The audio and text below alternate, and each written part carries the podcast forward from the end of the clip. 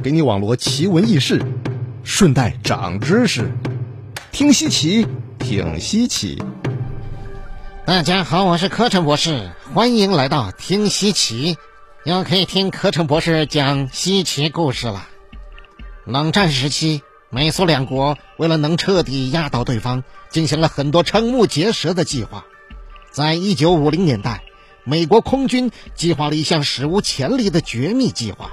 名为 A 幺幺九炸月计划，该计划是准备通过太空特种设备在月球表面引爆一枚核弹，以此来恐吓苏联，以达到遏制苏联的目的。那么，这个计划是否被执行了呢？它对当时的人类有什么样的影响呢？今天，柯晨博士就和大家讲讲这个稀奇故事。近一个世纪以来。人类取得了惊人的科学成就。当爱因斯坦和哈勃等人在弄清宇宙大尺度结构方面硕果累累的时候，另一些人则在努力搞懂我们平常人难以察觉的小尺度世界，并且将这些神秘的原子世界极度危险的一面展现了出来。这就是核武器的诞生。起初，核武器的诞生并不是这些科学家的目的，尤其是最早进行原子裂变研究的科学家们。他们的目的是使用这些原子力作为新的能源。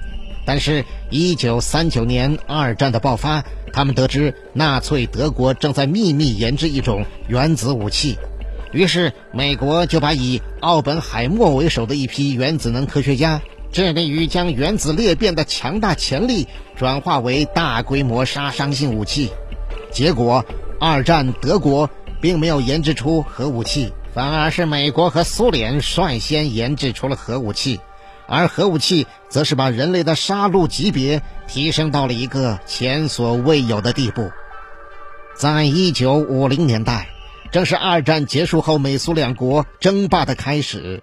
两国都研发了各式各样的核武器，但是谁也没能彻底压倒对方。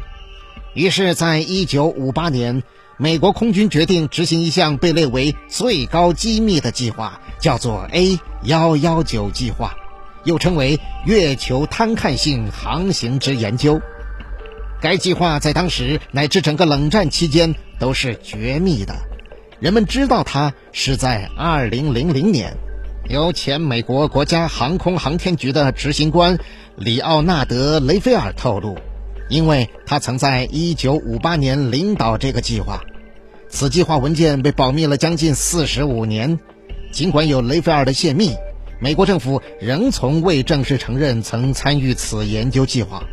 而美国执行该计划的目的也很可笑，他们觉得只要在月球表面面对地球的一面投下一枚核弹。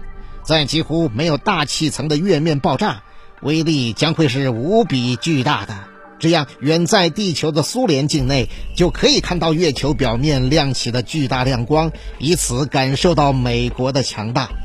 而当时的一些顶级物理学家和科学家竟然也参与了这个计划，包括著名的天体物理学家卡尔·萨根、氢弹之父爱德华·泰勒。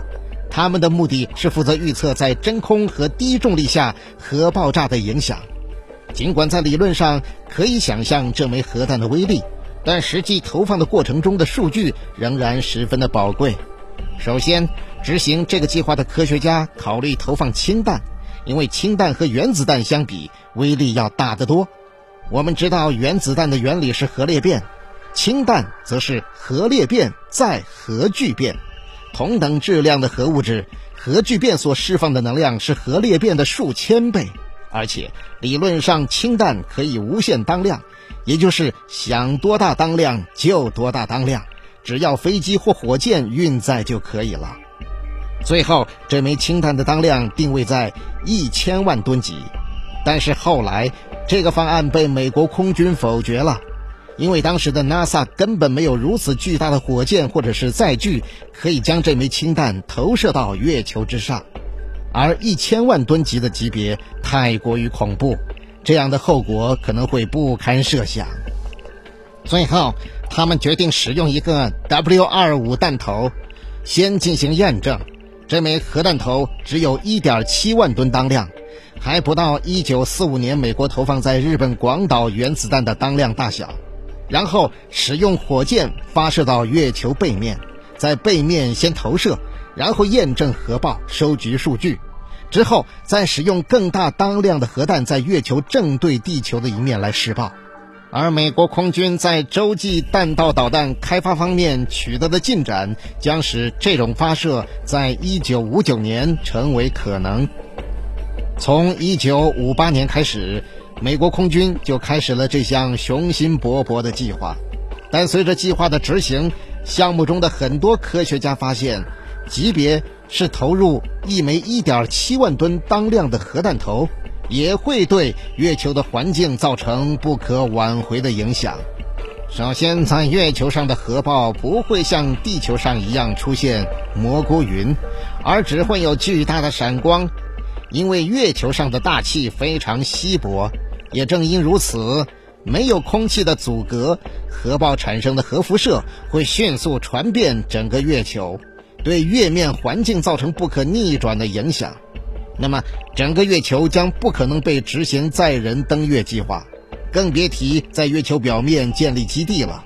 到时候，整个月球都将是恐怖的核尘埃。另外，科学家们不清楚这种核爆是否会将月球表面的一部分炸出月球，因为月球的重力只相当于地球的六分之一。如此巨大的爆炸，很可能将月球的一部分。炸出月球轨道，粉碎成无数小型的岩石碎块，然后围绕着地球轨道转动。这些小型陨石将随时威胁地球上发射的卫星和飞船，甚至这些碎片会被地球引力所吸引，最终降落到地球表面。到时候，地球上可能会面临一场大型的陨石攻击，可能造成恐怖的后果。而月球和地球之间的微妙关系就不用说了，月球影响了地球的潮汐，地球的生态稳定了地球的轨道。可以说，没有月球，地球上就不会产生生命。而美国的这个 A 幺幺九计划可能产生不可想象的后果，也许会终结生命在地球上的繁衍。毕竟，谁也不能保证，在这颗小当量核弹试爆成功之后，美国不会进行更大当量的投射。而更恐怖的是，当苏联得知了美国的这个计划之后，也开展了一个名为“一四”的炸月计划。他们还要使用更大当量的核弹。这样的话，这等于是把地球上的核武器竞争转移到了月球之上。之前两国在地球上的核试验还有所限制，如果到了月球之上，后果将不堪设想。好在直到1963年，由于各种未知的后果，美国的这个 A 幺幺九计划没有执行。而这一年，世界各国签署了部分禁止核试验条约和外层空间条约，来限制和阻止未来在太空和月球上进行核试验的行为。这一条约的签订可能保住了人类目前在地球上的环境。后来，A 幺幺九计划也被美国的阿波罗登月计划取代。美苏两国开始将谁将成为登月第一人作为竞争目标。